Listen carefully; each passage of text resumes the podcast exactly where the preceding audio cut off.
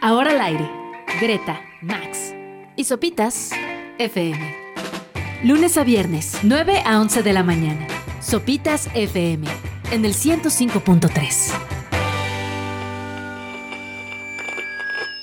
Muy buenos días, tengan todos ustedes, sean bienvenidos a Sopitas FM a través de Radio Chilango 105.3. Buenos días, Max, ¿cómo estás? Hola, Subs, muy bien, ¿tú qué tal? Bien, Gre.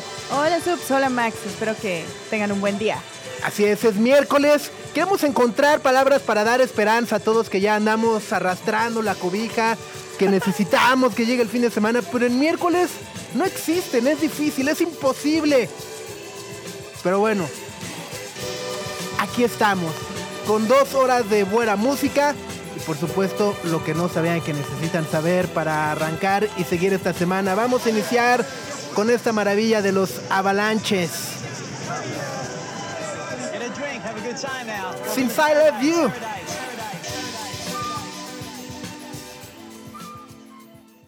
Since I love you. Son los avalanches, los reyes verdaderos del sampleo en este miércoles 13 de septiembre, Día de los Niños Héroes.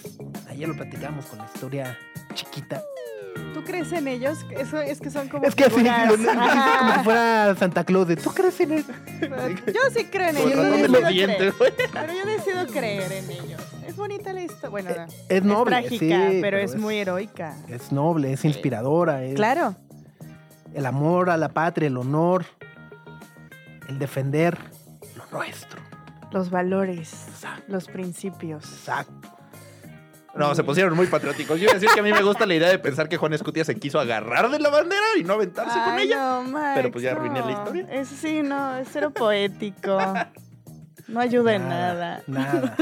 Pero ya es el peor día, es cuando te preguntan, ¿te saben los nombres de los niños héroes? Y nada. A ver. Juan Escutia, Juan de la Barrera, Agustín Melgar, Vicente Suárez. Vicente Suárez. ¿Hay un Márquez? Ajá, Que no es sí, hay un Rafa. Que no. No es ese campeón.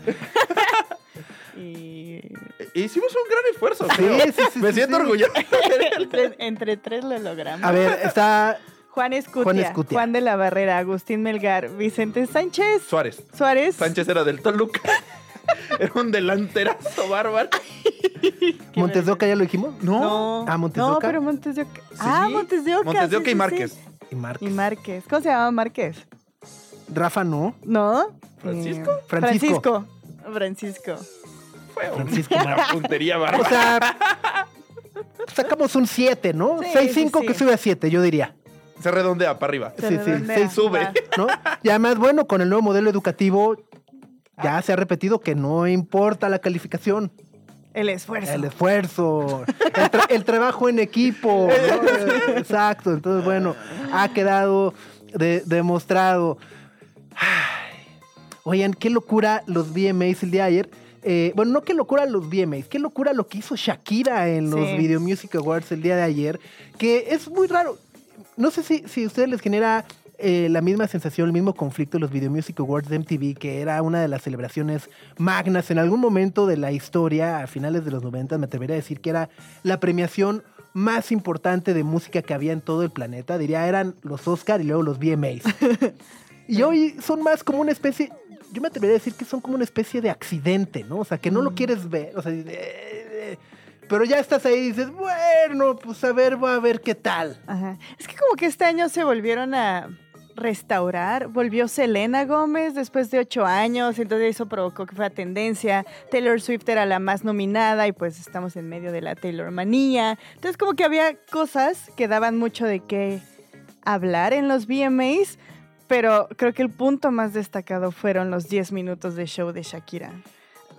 Es que qué bárbara, ¿no? Es que es fabulosa, O sea, sí. la- Aparte la- fue un repaso completo de su historia. Así completo. Bueno, no o sea, se completo. aventó 10 minutos. Pero- 10 minutos de- Bailando y cantando. y demás. Pero además, Ajá. o sea, empezó ahí con una pose que, o sea, les juro que si lo intento hacer me quedo ahí todo torcido, ¿no? O sea, como de maestra de yoga a nivel ninja. Es que es de loba. ¿te acuerdas? En ese video así, Ajá, como en una, estaba plan- en una o sea, jaula. como en una plancha ahí, toda así de ¿qué? O sea, ¿cómo le hace para aguantar eso, güey? Es que en el video oficial apareció en una jaula y hacía todas esas contorsiones. Pero Loba tiene 13 años Ay, por ahí. Más o menos. Ajá, ahorita Shakira tiene 45, 46.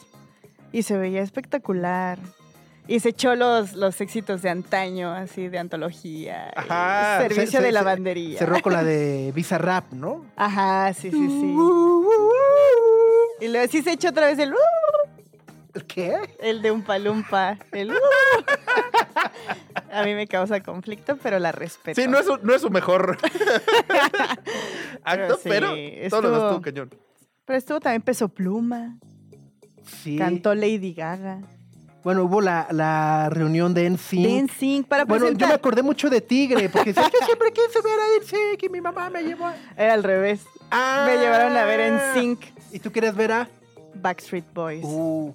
Ah, entonces, ajá, yo ayer me angustié mal por ti. Dije, Gre debe estar bien emocionada.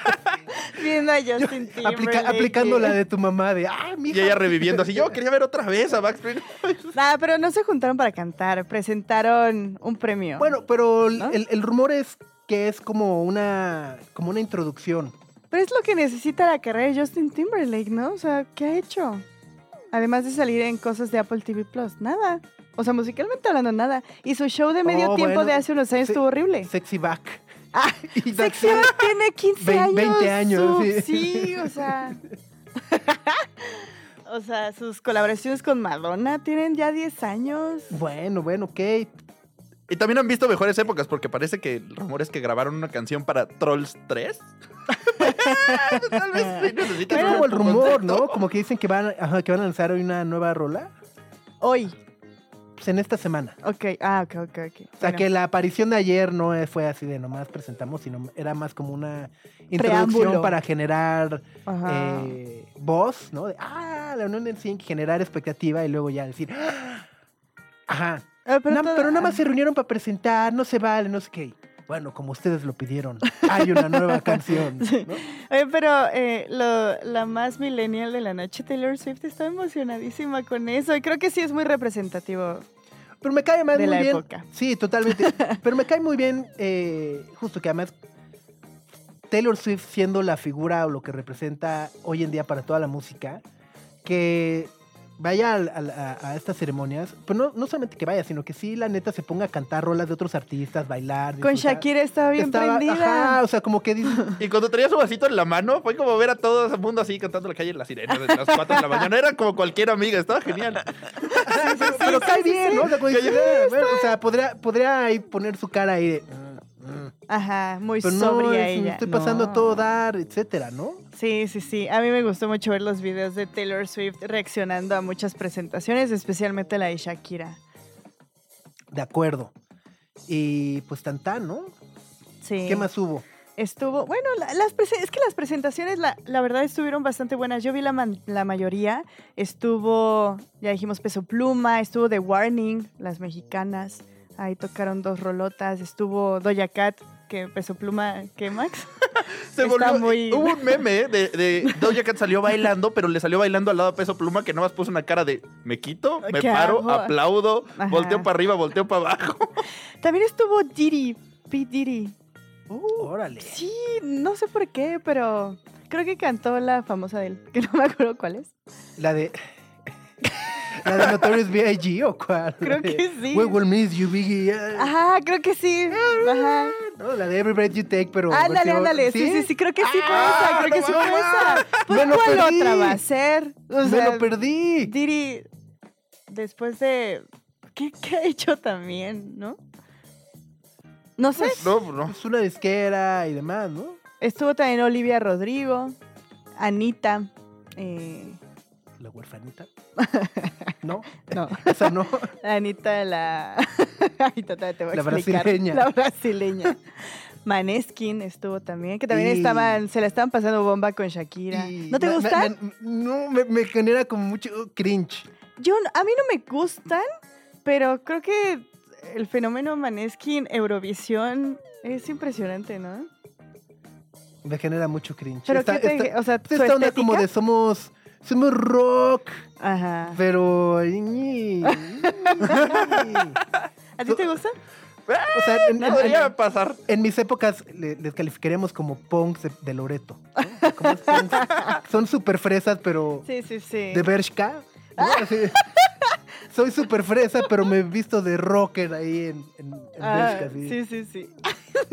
Lengüita. Ajá, exacto, sí. Soy rebelde. Ya, ya, ya. Eso, eso, eso. ¿Y, y Fa- Fallout Boy tú? Fall Out Boys y Lil Wayne también. Y estuvo mm, Cardi B con Megan Thee Stallion para su más reciente colaboración, Bongos.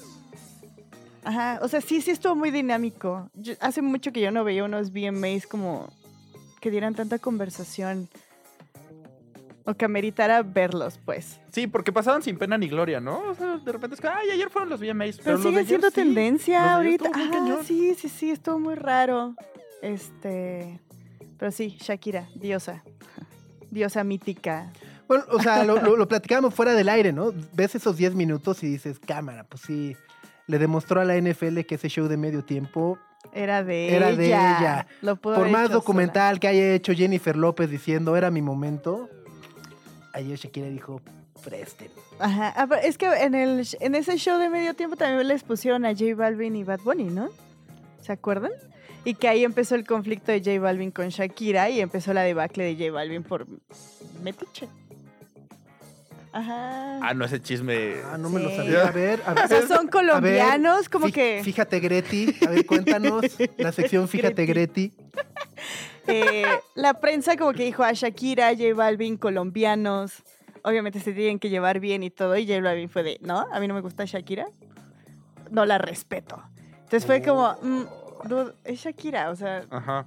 obviamente, ajá. Entonces como que ahí empezó un pleito. Hips Don't Lie y J Balvin tampoco. ¿no? O sea, pues sí, pues se vale que no le guste. que no- o sea, Sí, pero como, ¿para qué decirlo públicamente? Entonces como que empezó ahí un conflicto y desde ahí empezó como a bajar la popularidad de J Balvin. órale. Shakira. Ese, do- ese documental lo quiero ver. Ese Ajá. Behind the Music. Ayer tocó Hips Don't Lie. Gran rola. Sí, ya, ya, gran rola, ya me dio sed. Hay que, hay que escuchar a Shakira más seguido. Eres de las que tararea hasta las trompetitas. Tirirí, tirirí, sí, sí, sí. Gran falda naranja, todo el outfit.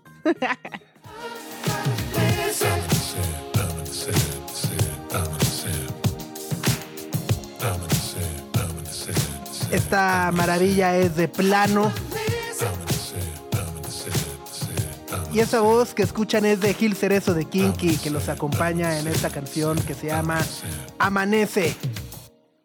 Son las 9 de la mañana con 30 minutos. Están escuchando Sopitas FM a través de Radio Chilango 105.3. Y el día de ayer platicamos el caso del oso Yampil, este oso que eh, sufrió varios traumas al haber quedado atrapado en el zoológico eh, precisamente de Yampil en Ucrania, eh, junto con 200 animales que fueron, son víctimas de la guerra entre Ucrania y Rusia. Y bueno, este oso que fue rescatado y que afortunadamente pudo ser rehabilitado en Bélgica, Polonia y que ahora encontrará una nueva casa en el zoológico Five Sisters de Escocia. Sin embargo, eh, esa charla fuera del aire nos llevó también, obviamente, a platicar también la, la situación de los animales en zoológicos en nuestro país, que desgraciadamente es, eh, es deprimente, Max, por decirlo menos, ¿no? Es, es- dramática. Y bueno, puntualmente eh, tenemos ahora el caso de la jirafa Benito.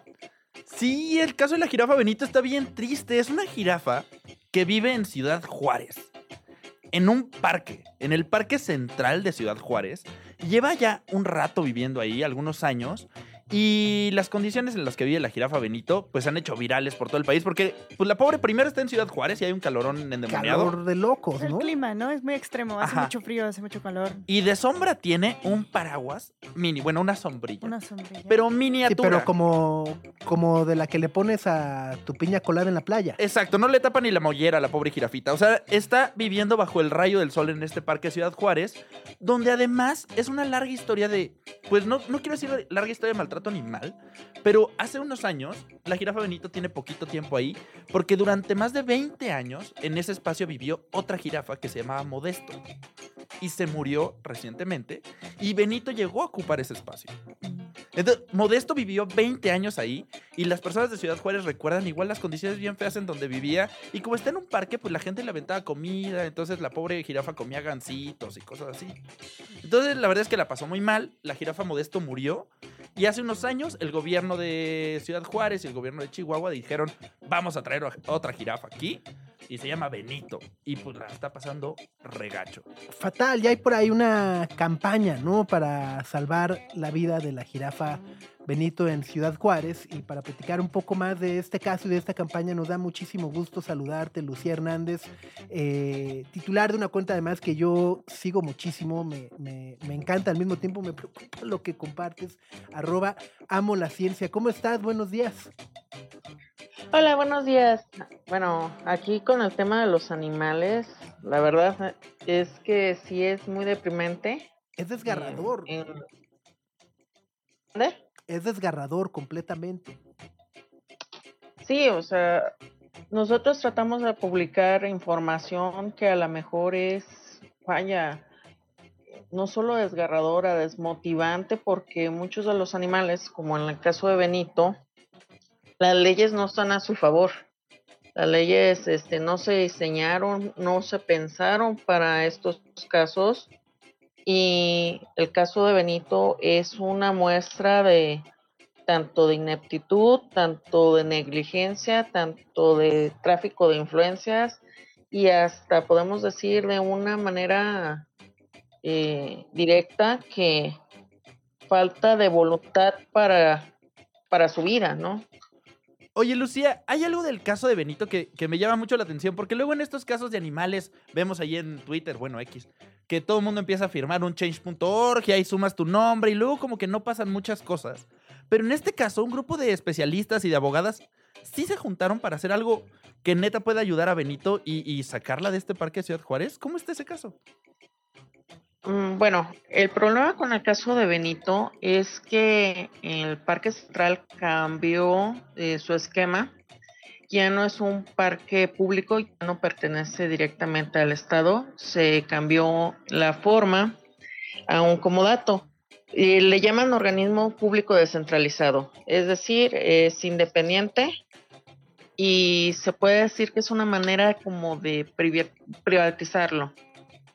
Al Aquí el, asunto es que estás entre particulares y entre particulares es más difícil y es más engorroso y tal vez es un, no quiero decirlo directamente, pero el panorama es negativo para Benito. ¿Por qué? Porque las leyes, a menos que lo estén maltratando visualmente, que veas que se le está cayendo un pedazo de piel o que se le está cayendo prácticamente un brazo, no van a hacer nada. Oye, Lucía, y, me parece que además hay que, hay que decirlo, desgraciadamente casos como el de Benito, eh, donde desgraciadamente no se eh, garantizan cosas básicas como una alimentación apropiada, una hidratación apropiada, que puedan tener un espacio para descansar, recubrirse de la lluvia, del sol, etcétera, etcétera, eh, pues se repite en muchas partes del, del país, ¿no? Y, como que eh, el debate o, la discusión para proteger o defender los derechos de los animales, eh, pues es algo que no, no, tenemos tan presente ni está sobre la mesa como debería de estarlo. ¿no? Es que hay un gran problema, por ejemplo, entre lo que viene siendo el aprovechamiento animal. Aquí en México, la manera en que consideramos a los animales eh, no ha cambiado, no se ha reformado, no hay una, eh, vamos, una, un cambio. Con todo esto, el aprovechamiento de los animales, tú puedes hacer lo que quieras con el animal legalmente. Me refiero, por ejemplo, hay permisos de aprovechamiento para jirafas. ¿Qué es lo que pasa? Tú le puedes meter, es que estoy con un plan educativo, quiero este, que Benito sirva para educar a los niños que lo visitan. ¿Cómo defines que los estás educando? ¿Cómo defines un plan educativo con un animal? No se puede. Hay algunas personas, ah, ¿sabes qué? Eh, tengo mi león, le saco fotos a los turistas que van allá a la playa, en Cancún, en Puerto Vallarta, bajo un esquema de plan educativo. Les estoy enseñando cómo es un león. Oye, no, estás cobrando las fotos. Ese es el problema. Oye, Lucía, y eh, mi pregunta va un poquito relacionada justo con lo que acaba de decir Sopitas, de mm, no es la primera vez que, o sea, el caso de, de, la jirafa Benito, no es el primer caso que se hace viral en México. Hace un tiempo también estuvo el caso de la elefanta Eli y es algo que se repite constantemente. Y mi pregunta va más de, ok, los derechos de los animales y cuáles son las condiciones en las que deben estar y demás, no nos quedan clara. Y quería saber si existe algún tipo como de código o de algo que esté establecido para que los espacios sean seguros para los animales que decidan, eh, los espacios más bien que decidan aprovecharse de este tipo de así son, está aquí este animal por, un, por una situación educativa. ¿Hay algo que establezca que las condiciones tienen que ser adecuadas para cierto tipo de animales, porque en donde está Benito no es un lugar para que esté una jirafa. O sea, hay otros animales como de granja, pero no para que esté una jirafa. Entonces, se están pasando como por alto? ¿Ese hay algún como manual que diga que las condiciones deben de ser así o simplemente no existe? No existe. Aquí, por ejemplo, nosotros estamos revisando lo que viene siendo las unidades de manejo intensivo, que son unidades en, que tienen permisos para tener animales tanto exóticos, salvajes o algunas especies que son en peligro de extinción también son los permisos de aprovechamiento. Dentro de los permisos de aprovechamiento, que son más de 2.000, encontramos quién tiene un permiso en un departamento en, la, en Buenavista o quienes tienen un permiso en otro tipo de departamentos, por ejemplo, estos departamentos de interés social, hay quienes tienen un permiso para reproducir ajolotes en un unas instalaciones que tú sabes que el departamento es de dos habitaciones. Encontramos también personas que tienen permisos eh, de fauna exótica dentro de mercados. En un mercado jamás vas a tener una instalación. Ok, oye Lucia, y, ahorita, eh, bueno, estamos hablando del caso de la jirafa Benito en Ciudad Juárez, y Greta recordaba el caso de la elefanta Eli, que igual la pasó terrible en el zoológico de Aragón, pero desde Yo Amo la Ciencia, y aprovechando que estamos aquí en Radio Chilango y transmitimos en la Ciudad de México, ustedes le han seguido la pista mucho al caso del zoológico de Chapultepec, y lo lo difícil que está la situación con animales que no se hacen virales. Por ahí recuerdo que ustedes tenían una investigación sobre los cientos y cientos de teporingos que morían en el zoológico y nadie pelaba. De hecho, los teporingos siguen este, muriendo en masa. Eh, ya sacamos lo que viene siendo el inventario 2023 hasta el 31 de, perdón, hasta finales de mayo yo traigo otros días, perdón. este, tenemos hasta finales de mayo el inventario. Este inventario te sigue teniendo los teporingos que se mueren por infecciones, que se mueren por descuidos. Eh, tenemos el descuido o la negligencia bien marcada diciendo, oye, ¿sabes qué? Se me murió de un traumatismo. ¿Cómo se te muere de un traumatismo? Tenemos, por ejemplo, en el zoológico de Aragón, que se les murió una jirafa de 10 días. ¿Por qué? Por traumatismo. ¿Qué es lo que está pasando aquí? Nosotros lo estamos denunciando, denunciando. Sin embargo, eh, en este caso y en el caso de Benito y en el caso de todos los animales que se hacen virales, siempre va a haber un interés. Aquí el interés está muy marcado por un interés político en el caso de los zoológicos de la Ciudad de México, en el caso del Parque Central de la Ciudad Juárez también hay un gran interés político. Me refiero, si tú ves las noticias de Chihuahua, este, podemos encontrar que es Benito, Benito, Benito, Benito, pero no estás poniendo otros tipos de noticias.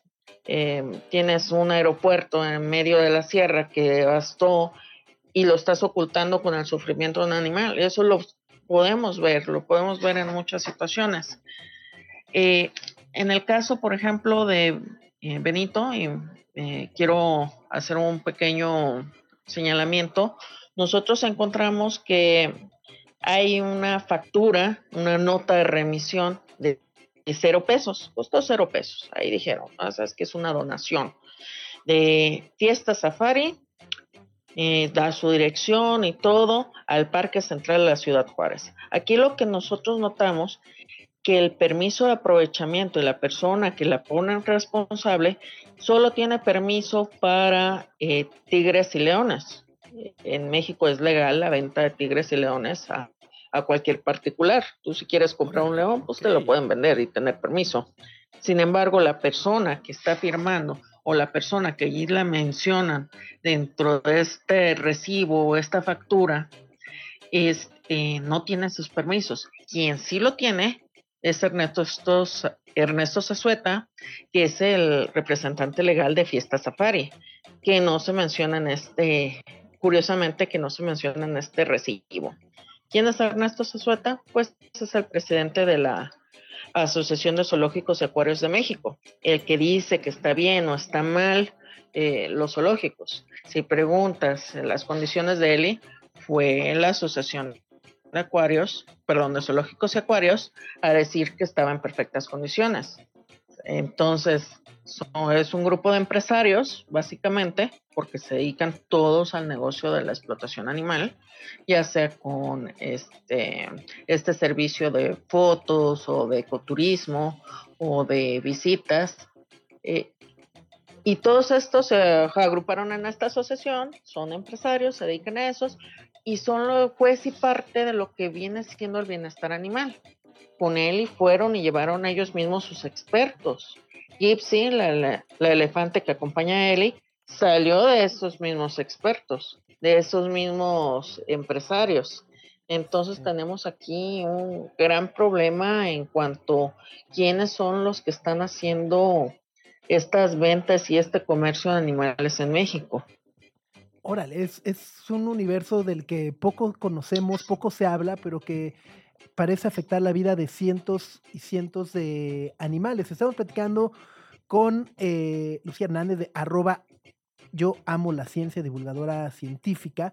Y eh, bueno, estamos platicando sobre el caso de la jirafa Benito en Ciudad Juárez sobre el caso, bueno, también de la elefanta Eli, que incluso llegó a ser atraído por la Suprema Corte de Justicia. Y puntualmente, ¿qué es lo que podemos hacer, eh, Lucía? ¿Cómo podemos, a lo mejor las personas que nos están escuchando ahora, eh, nosotros que, que, conocemos de muy por encimita los casos, cómo podemos involucrarnos? ¿Cómo, ¿Qué es lo que podemos hacer para lograr un cambio en beneficio no solamente de Benito, sino de, todos los animales que se encuentran en condiciones eh, pues muy cuestionables en nuestro país. Yo creo que lo importante es eh, casarnos con la idea de que esto no es de la noche a la mañana. Si yo publico hoy, tengo que darle seguimiento, tengo que buscar la manera en que esto sea continuo. Caso de Eli, el caso de Eli lleva más de siete años donde ha pasado ese elefante ya por cuatro jefes de gobierno, si contamos al actual. Va por el quinto. Entonces es un problema que ya tiene tiempo, que no se va a solucionar de la noche a la mañana y nosotros como personas que interesadas en esto le tenemos que dar este, visibilidad. Aquí el otro asunto y lo que nos corresponde es genuinamente presionar a nuestro diputado. Por algo votamos por él, o si no votamos, de todos modos nos corresponde a nuestro distrito, aunque sea en, por ejemplo, en Toluca, aunque estés en Guadalajara, aunque estés en Chiapas, tú tienes que presionar a tu diputado para que vean la manera de estar cambiando estas leyes, estar cambiando la manera en que, que nosotros vemos la vida de un animal porque ahorita estamos hablando de los zoológicos, pero si te interesan los perros, hay muchos problemas con las poblaciones de perros, si te interesan los gatos, si te interesan las aves, y todo esto se debe de cambiar. Eh, algo muy importante es darle esta voz o esta presencia a toda la problemática que hay hacia la vida de un animal. Si yo veo en mi, eh, donde vivo, que hay una población muy alta de perros, no me voy a poner eh, nada más a darles alimentos, sí es necesario, pero también debo de presionar a las autoridades para que hagan algo, que no nada más los lleven a sacrificar, sino que les den una solución a largo plazo. Totalmente. Pues Lucía, te agradecemos mucho el tiempo para platicar con nosotros. Ojalá lo podamos seguir haciendo. Hay muchos temas que, compartes que nos parece interesantísimos. También lo que ocurre con la muerte de animales en el zoológico de Chapultepec, por ejemplo, eh, lo que ha ocurrido. Vaya, hay, hay, hay muchos temas de los cuales abordar y esperamos estar platicando contigo más adelante. No, muchísimas gracias a ustedes por invitarnos y, y sobre todo el tema es, va para largo.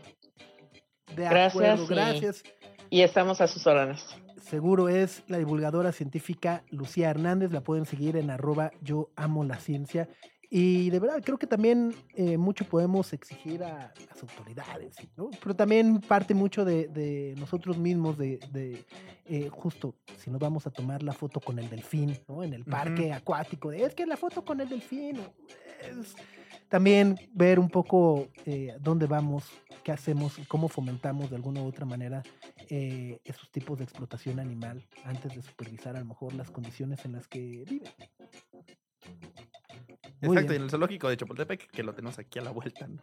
Sí, sí, sí, que bueno, ese es otro temazo, ¿no? Por eso decía, bueno, desgraciadamente han muerto muchísimas especies en los últimos años en el zoológico de Chapultepec por diversas razones. Es otro temazo que vale la pena también platicar con más espacio.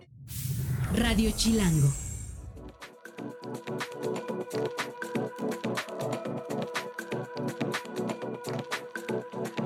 Amos, amos pa' adelante.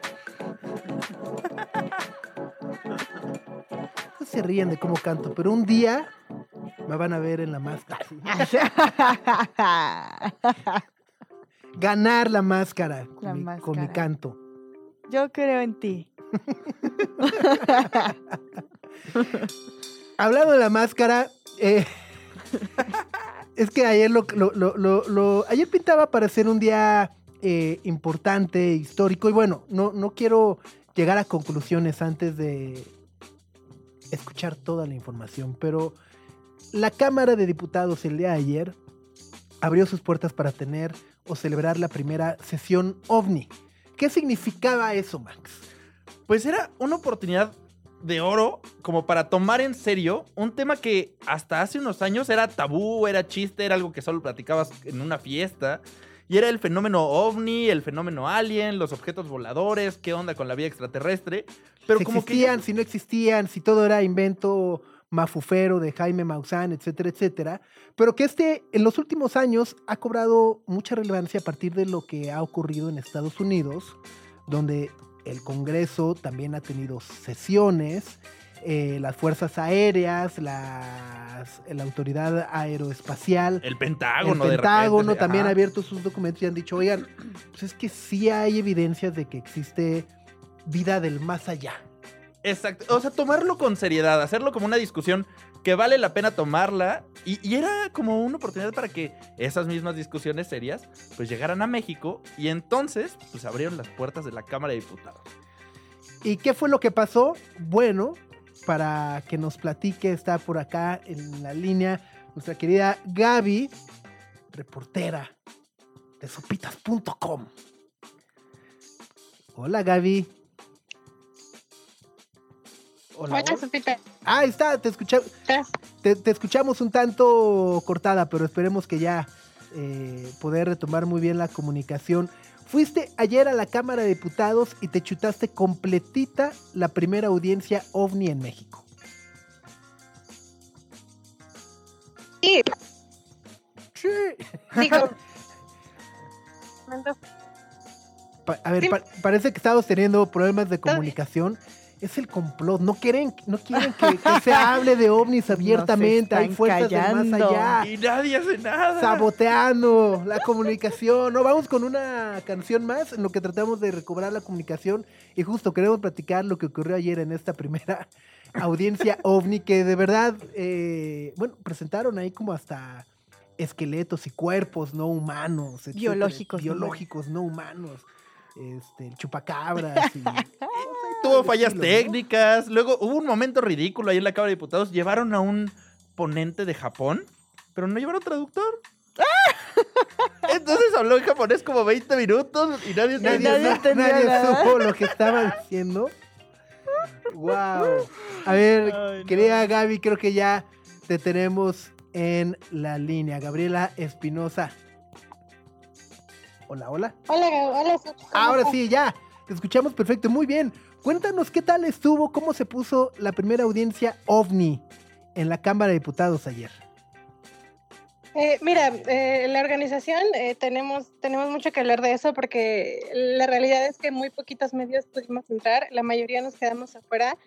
Pero bueno, em, de las cosas que sí me gustaría resaltar es que, como dice Max, es una oportunidad histórica para poder empezar a hablar de un tema que pues antes era solo de películas, de, pues sí, con un tabú bastante de ciencia ficción, pero ahora creo que, creo que lo importante y lo que podemos destacar es que en México nos hace falta regular este asunto. Y no tanto eh, la onda de que vayamos a impedir que los ovnis sobrevuelen nuestro, nuestro espacio, eh, pero sí por el asunto de que no hay protocolos para los pilotos, no hay protocolos para los controladores. Si pasa este asunto, no hay con quién reportarlo, no hay quien lo analice sobre todo no hay quien tenga un registro de todos los avistamientos. Oye, esto que mencionas es, es importantísimo porque justo, ¿no? Eh, hemos vivido en décadas donde se toma el tema como broma, conspiración, fake news, eh, leyenda urbana, etcétera, etcétera. Y a partir de ello, justo, o sea, si yo noto algo raro pues, o grabo algo raro, la autoridad o la primera persona en la que pienso que le va a mandar un video, una denuncia o algo es Jaime Maussan.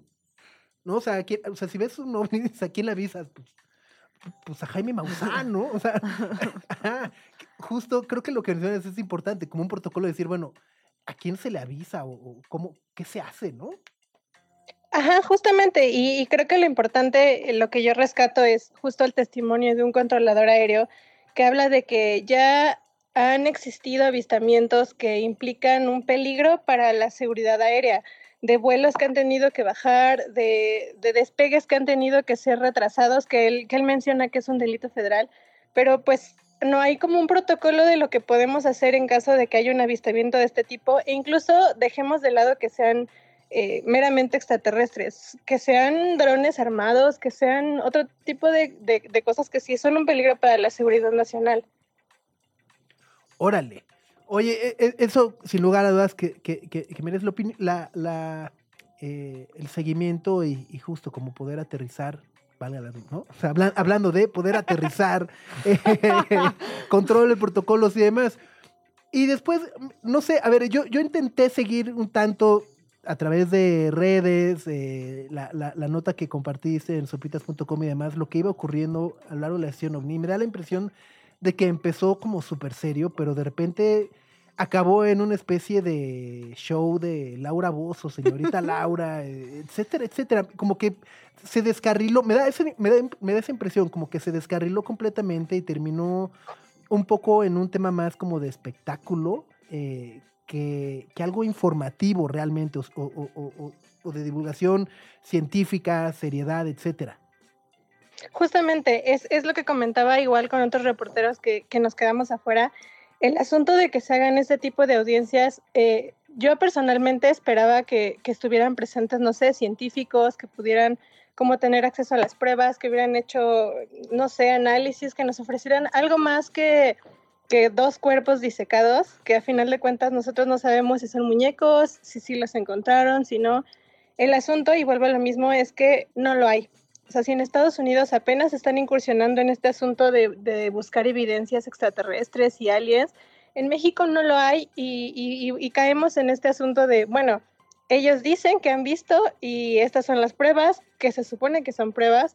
Tenemos, trajimos unos cuerpos que están en una vitrina y les tomamos fotos y ya. Muy padre y todo, pero eso es todo lo que existe. Es que aparte, o sea, ¿quién llevó los cuerpos?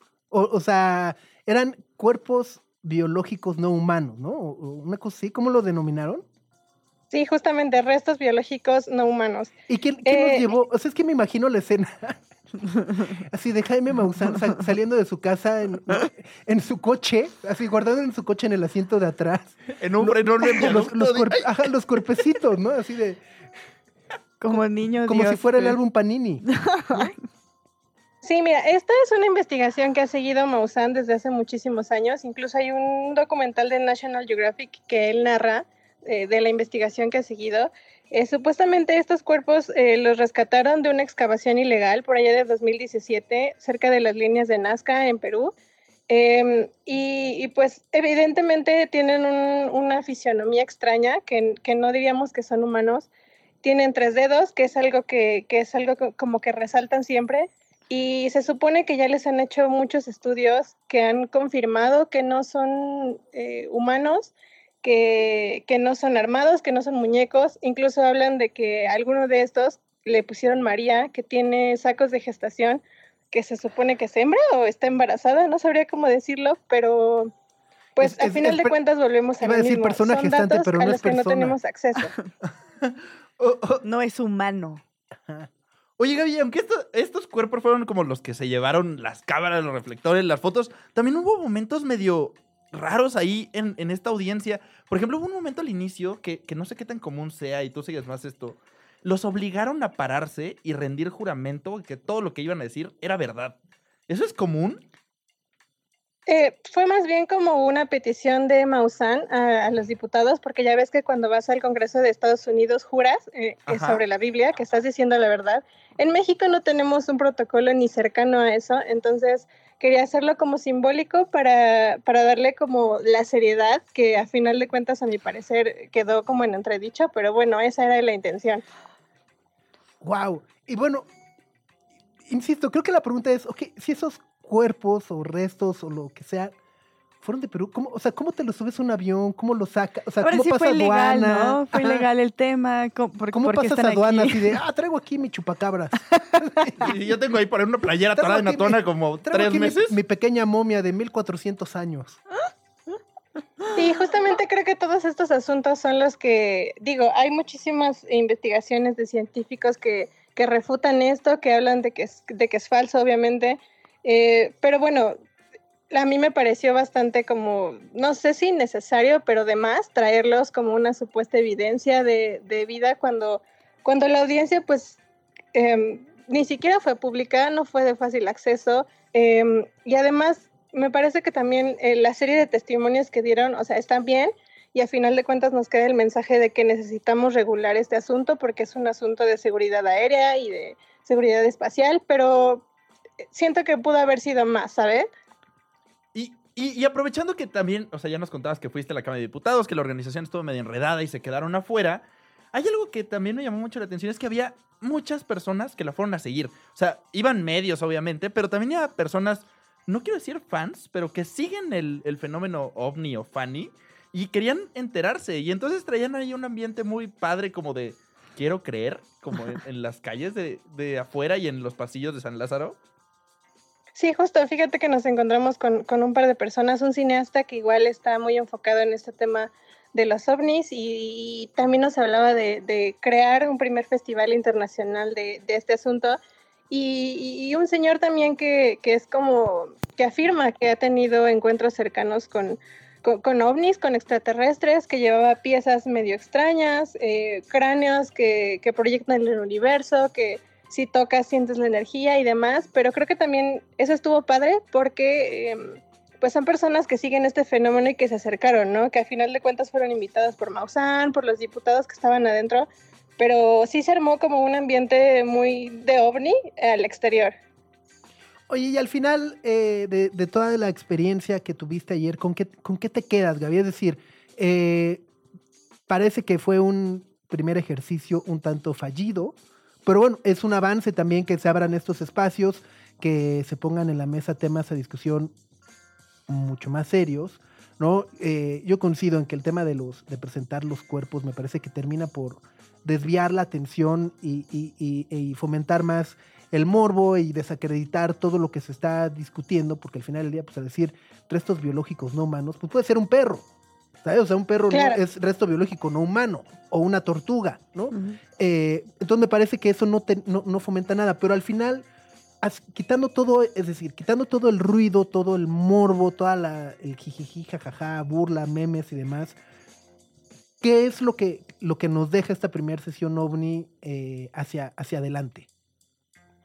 Mira, personalmente el asunto que igual mencionaba eh, un astrofísico de Harvard es eh, la idea de que estamos solos en todo el universo es un tanto arrogante. Tenemos que empezar a tomar este tema de que no estamos solos con seriedad y no tanto porque vayamos a ver a un eh, humanito chiquito corriendo por las calles, sino de que hay millones de millones de posibilidades de que exista otra forma de vida en el universo y tenemos que abrirnos la posibilidad de analizarlo y de entenderlo. Ahora, eh, estamos bastante lejos y se demostró ayer de que podamos tener análisis serios como está pasando en Estados Unidos. Em, nos hace falta muchísimo camino para entender este tipo de asuntos sin caer en, el, en, el, en la ciencia ficción, sin caer en la burla. Y definitivamente creo que este tipo de asuntos son un peligro para la seguridad aérea. Ya hay testimonios de pilotos, ya hay testimonios de controladores aéreos pero sí nos urge una ley que lo regule, que lo reconozca como tal de manera seria y sobre todo que creemos un e-, equipo de científicos que puedan analizarlos y decirlos qué es. No solo que se publiquen en redes sociales y digamos, ay, está padrísimo, pero quién sabe qué sea. De acuerdo. Y, creo que también esto que mencionas es importante, ¿no? El, reconocer que hay otras formas de vida, no necesariamente eh, va atado a que hay marcianitos de tres dedos o de seis dedos, ¿no? O, si no, vaya, lo, estamos viendo incluso hasta en exploraciones espaciales, cuando dicen, bueno, pues a lo mejor puede haber hongos, bacterias, eh, partículas de diversos gases, que eso puede dar pie a que, que se puedan desarrollar vida en otros eh, lugares tan familiares como la, propia Luna, ¿no? Veíamos la misión espacial de la India hace unas cuantas semanas para llegar al polo sur de la Luna. Y creo que justo, ¿no? O sea, necesitamos también un poco eh, quitarnos la paja de encima y pensar que cuando hablamos de vida más allá de la Tierra, pues, estamos hablando de seres verdes, este, con rayos láseres y demás, ¿no? Justo, eh, un, punto que, igual siempre me ha, gustado como resaltar es que hablamos de vida porque lo, lo asemejamos a lo que tenemos en la Tierra a, los compuestos que nos dieron vida a nosotros. Sin embargo, allá afuera hay trillones de trillones de, factores distintos que podrían generar vida tal vez en una forma que nosotros ni imaginamos. Entonces, pues sí, el asunto es empezar a analizar si es que ese tipo de vida inteligente está intentando interactuar con nosotros, porque bueno, la idea de invasión queda un poco obsoleta, pero si está interactuando con nosotros, ¿de qué manera nosotros vamos a responder? Porque incluso si pensáramos en la invasión, no tenemos ni siquiera un protocolo mundial de cómo vamos a contactar o cómo vamos a responder.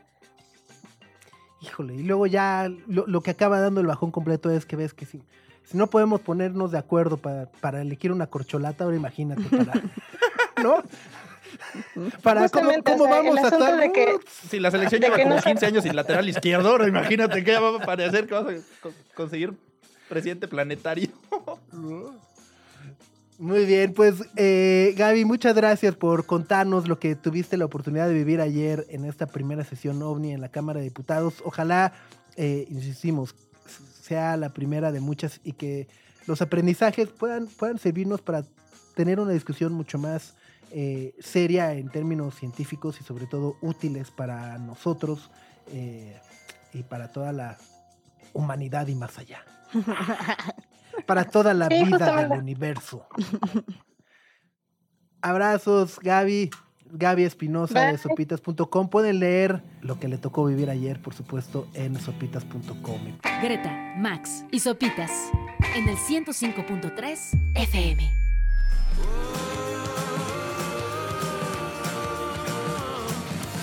Cuando vives en Cuapa y te enamoras de alguien en Indios Verdes, love will get you there.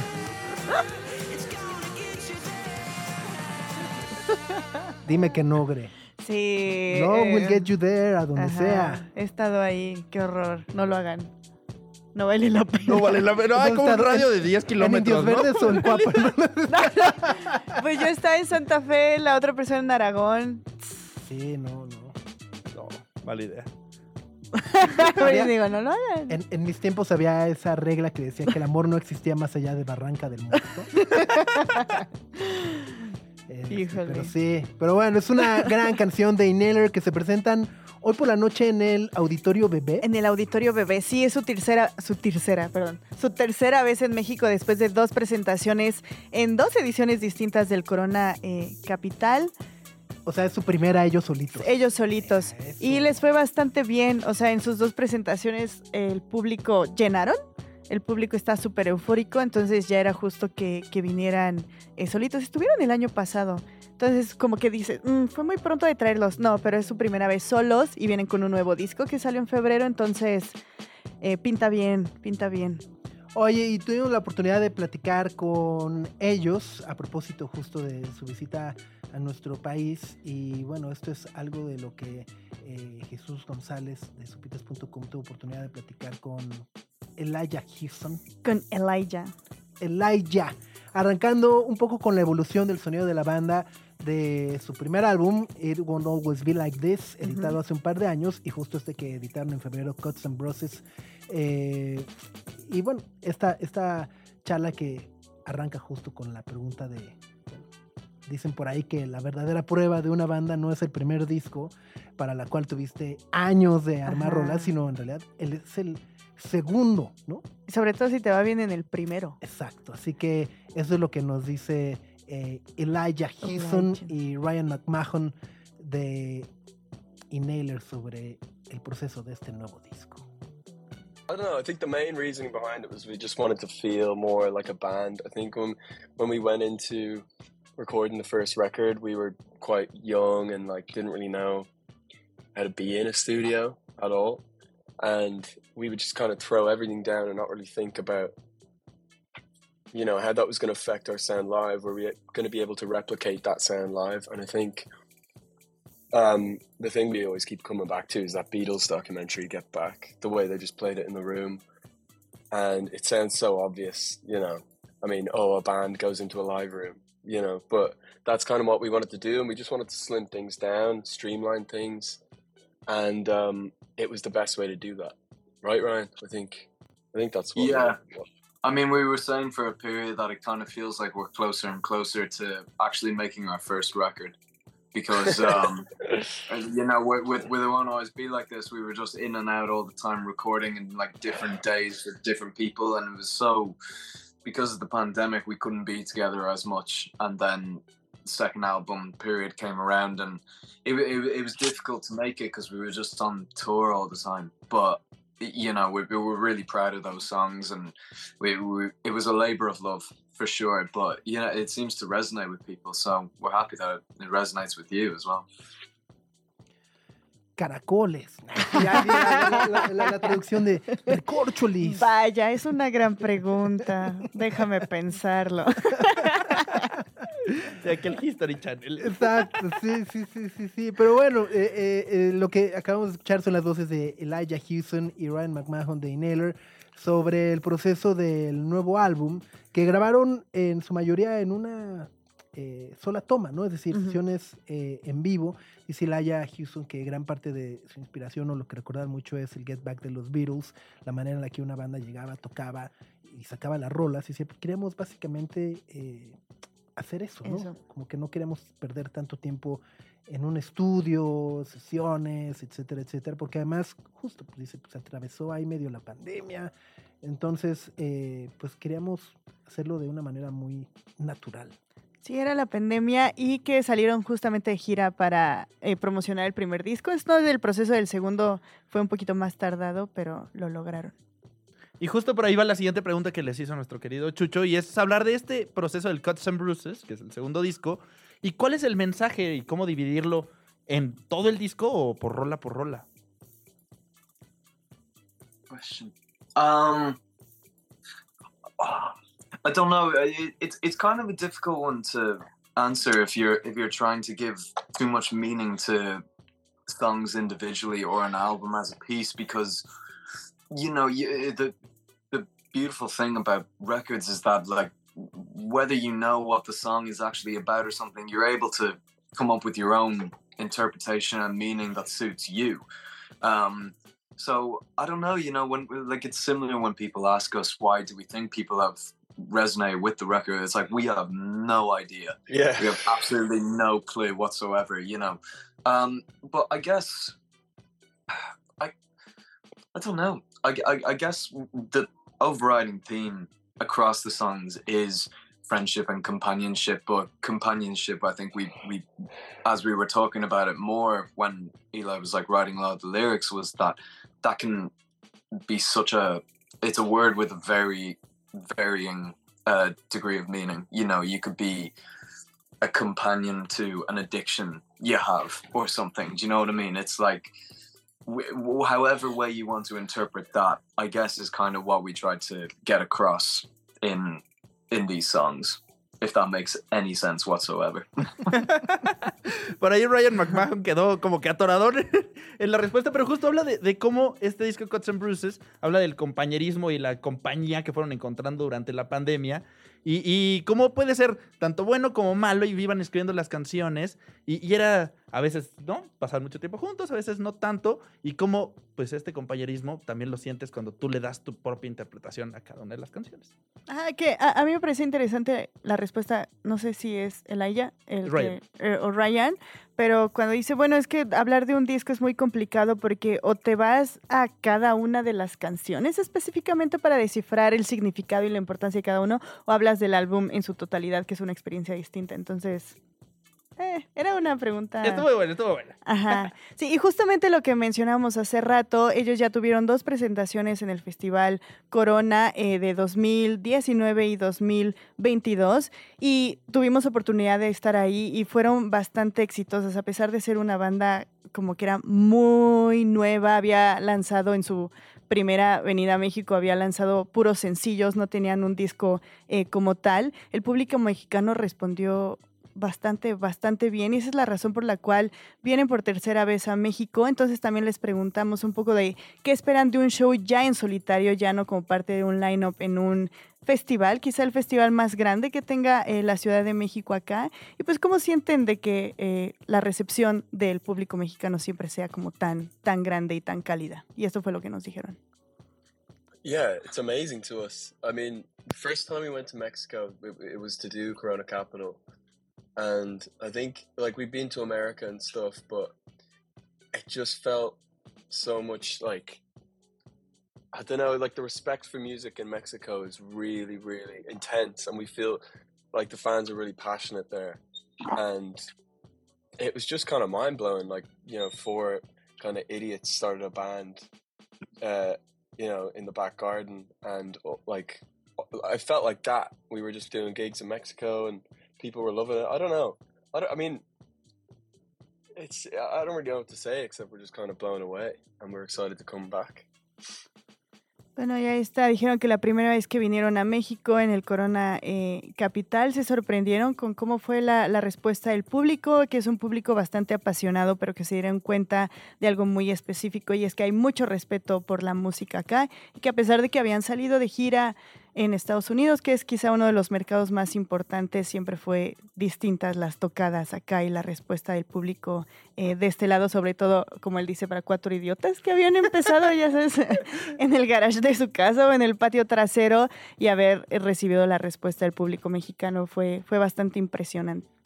Totalmente, y justo al respecto la siguiente pregunta es, bueno, ya han venido a México un par de veces, ¿qué es lo más random que les ha tocado ver o presenciar en nuestro país. Y bueno, esto es lo que cuentan Elia Houston y Ryan de eh, Inhaler. Blew my mind about Corona Capital was like all the um, kind of third party merchandise outside the gig when you like walk through into the doors. Oh, and yeah, I was like kind of walking around it going, huh, there's no inhaler t shirts here. You haven't made it. and that, that was cool. I don't know. It just felt. I've never seen like you know kind of third party merch being done so well, and and that was like really that speaks to a lot about how much the fans care, and like Mm.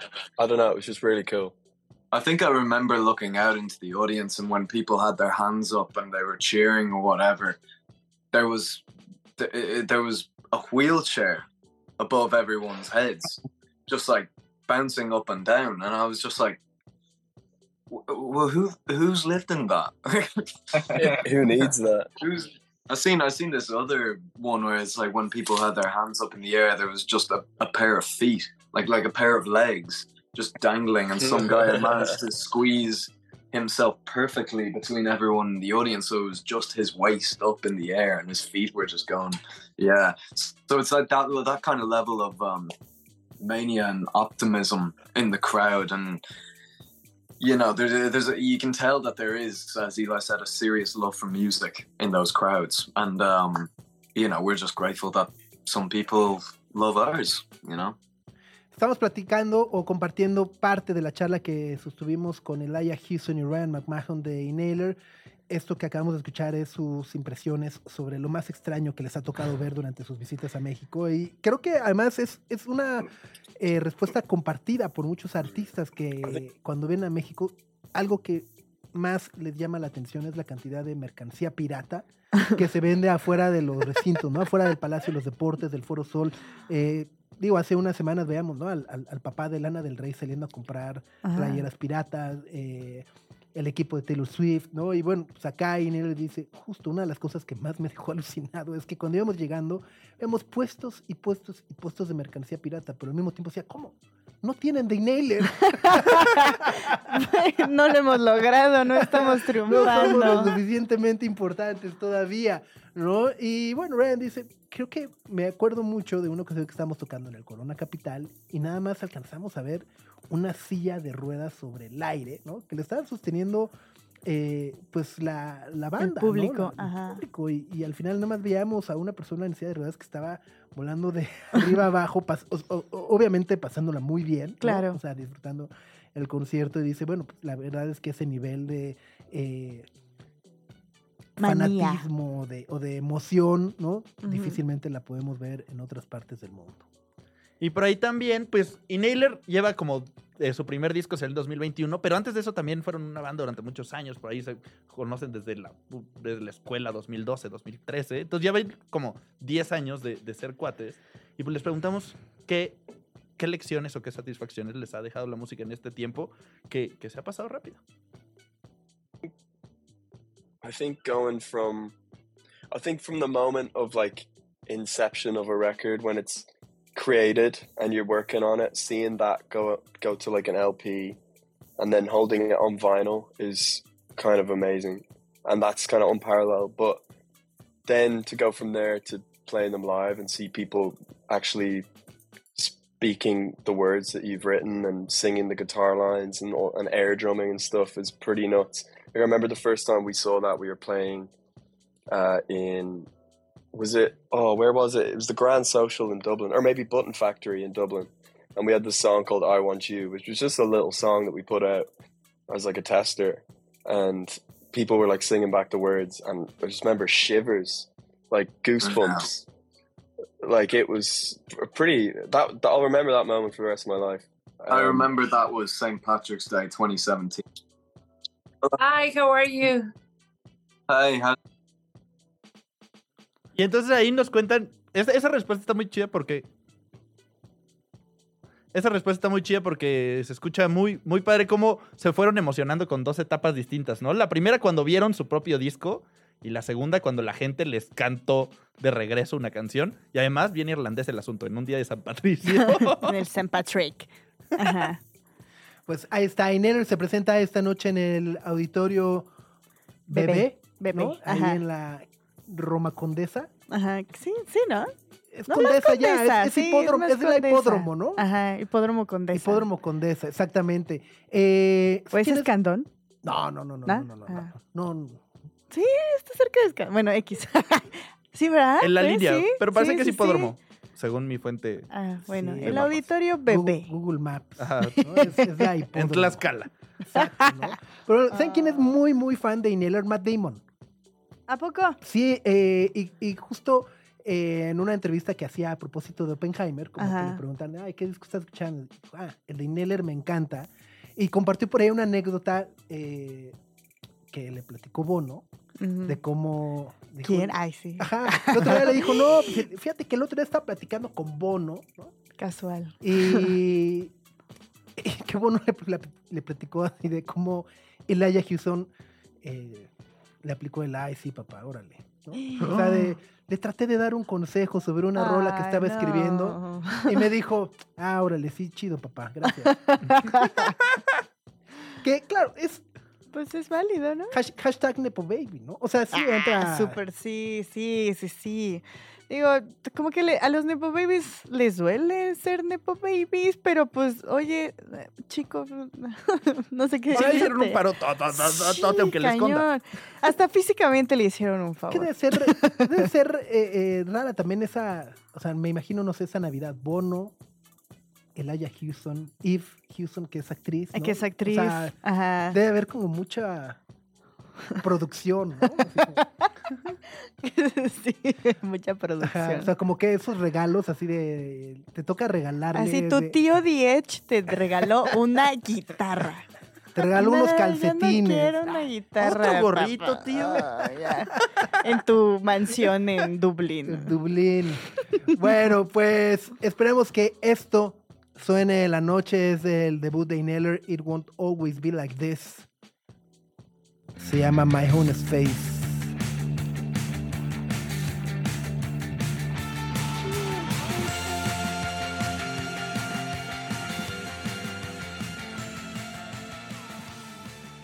My Honest Face, Inhaler, y así nos despedimos este miércoles agradeciéndoles como siempre de su compañía, Gre. Gracias, Subs. Gracias, Max y todos los que nos acompañaron. Nos escuchamos mañana. Nos vemos mañanita, nos escuchamos tempranito a las 9 de la mañana por acá.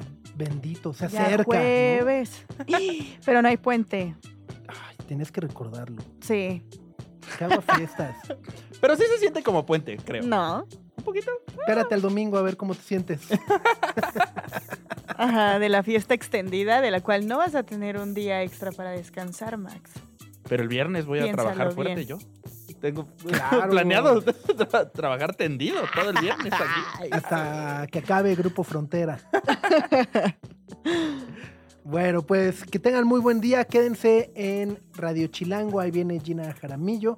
A la una de la tarde Nacho Lozano. Mañana a las 7 de la mañana ¿Qué Chilangos pasa? Y a las 9 nos encontramos de nueva cuenta. Por supuesto, todo lo que platicamos el día de hoy. Ganadores de los VMAs. Cómo eh, apoyar o enterarnos más del caso de la jirafa Benito. eh, la sesión OVNI en la Cámara de Diputados y la entrevista con Ineller la encuentran en supitas.com. Que tengan muy buen día. Adiós. Nuestra atención vive en muchos sitios de manera simultánea. Ya puedes desconectarte de este. Sopitas FM, lunes a viernes, 9 a 11 de la mañana. Radio Chilango, 105.3 FM. Radio Chilango, la radio que... Viene, viene, ¿eh?